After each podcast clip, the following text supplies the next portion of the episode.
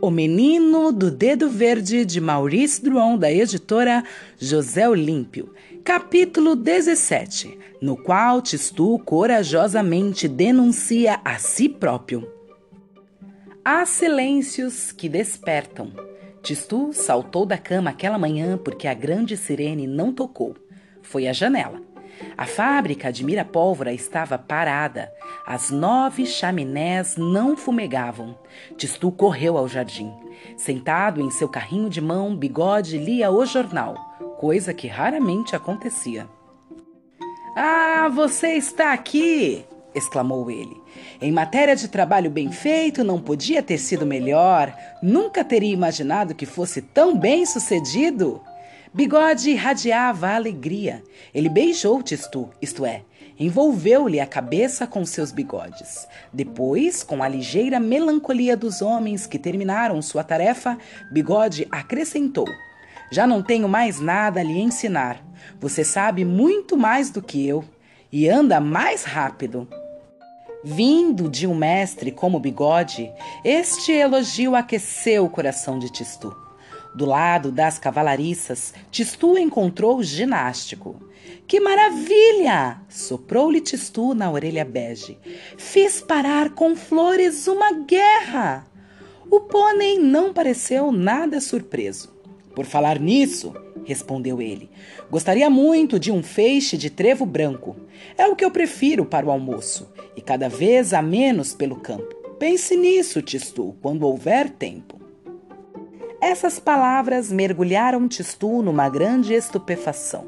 Não porque o pônei tivesse falado, isso o já percebera há muito tempo, mas porque o pônei mostrava saber que ele tinha polegar verde. Felizmente, ginástico não fala com gente, além de mim, disse Tistu consigo mesmo. E voltou pensativo para casa. Aquele pônei via-se bem, sabia muita coisa. Na casa que brilha, as coisas não iam como de costume. Primeiro, fato indiscutível, os vidros já não brilhavam tanto. Amélia não cantava mais diante do forno. Tu não te lembras da casinha pequenina? Sua canção predileta. O criado Carolo já não polia o corrimão. Dona Mamãe estava de pé desde as sete horas, como nos dias de viagem. Tomava o café com leite na sala de jantar. Ou melhor, o café com leite estava diante dela e ela não tocava na xícara. Mal viu Tistu atravessar a sala. O senhor papai não fora ao escritório. Achava-se na sala de visitas em companhia do senhor Trovões e ambos andavam a passos largos de modo descontrolado, tanto que às vezes esbarravam um no outro e às vezes davam-se as costas. Sua conversa rugia como se fosse uma tempestade. Uma ruína, uma desonra, só me resta fechar. Quanto desemprego! Exclamava o senhor papai. E o senhor Trovões respondia como o eco de um trovão rolando pelas nuvens: conspiração, sabotagem, atentado pacifista. Ai, meus canhões, meus lindos canhões! prosseguia o senhor papai. Tistu, no limiar da porta entreaberta, não ousava interrompê-los. Eis como são as pessoas grandes, dizia consigo mesmo.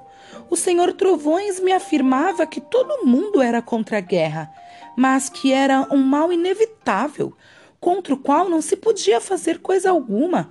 Eu acabo de impedir uma guerra. Eles deviam estar contentes em vez de se zangarem. O senhor papai, esbarrando de novo no ombro do senhor Trovões, gritou fora de si: Ah, se eu apanhasse um miserável que foi semear flores nos meus canhões! Ah, se eu também o agarrasse! respondia o senhor Trovões. Mas talvez não haja nenhum responsável. Forças superiores. É preciso abrir o um inquérito. É um caso de alta traição. Tistu, vocês já sabem, era um menino corajoso. Abriu a porta e colocou-se debaixo do grande lustre de cristal, no centro do tapete de guirlandas, de frente ao retrato do senhor vovô, tomou inspiração e disse: Fui eu que semeei flores nos canhões. Em seguida, fechou os olhos esperando o tapa. Como o tapa não veio, abriu de novo as pálpebras. O senhor papai tinha estacado num canto do salão e o senhor Trovões no outro. Eles olhavam Tistu, mas parecia que não o estavam vendo. Seria o caso até de perguntar se tinham ouvido e compreendido. Não estou acreditando, pensou Tistu. E, para confirmar sua confissão, enumerou suas proezas como quem dá a solução de uma charada.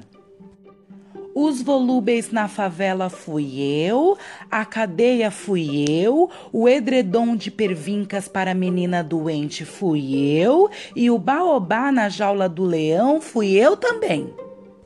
O senhor papai e o senhor trovões continuavam a brincar de estátua. A ideia de Tistu florista em domicílio não lhes podiam entrar na cabeça tinham justamente a cara de quem iam abrir a boca para declarar: Para de dizer tolices e deixa as pessoas grandes em paz. Pensam que estou me gabando? pensou Tistu. É preciso que lhes prove a verdade. Aproximou-se então do retrato do senhor vovô sobre o canhão que servia de apoio ao venerando fundador da manufatura de Mirapólvora. Encostou o polegar e o manteve ali alguns segundos. A tela estremeceu ligeiramente e viu-se brotar da boca do canhão uma haste de junquilho que deu primeiro uma folha, depois outra, e em seguida as campânulas brancas. Pronto! Disse Tistu. Eu tenho polegar verde. Ele esperava que o senhor Trovões ficasse escarlate e o senhor Papai todo branco, mas foi o contrário. O senhor Papai deixou-se cair numa poltrona com um rosto cor de púrpura, enquanto o senhor Trovões, pálido como cera, tombava no tapete.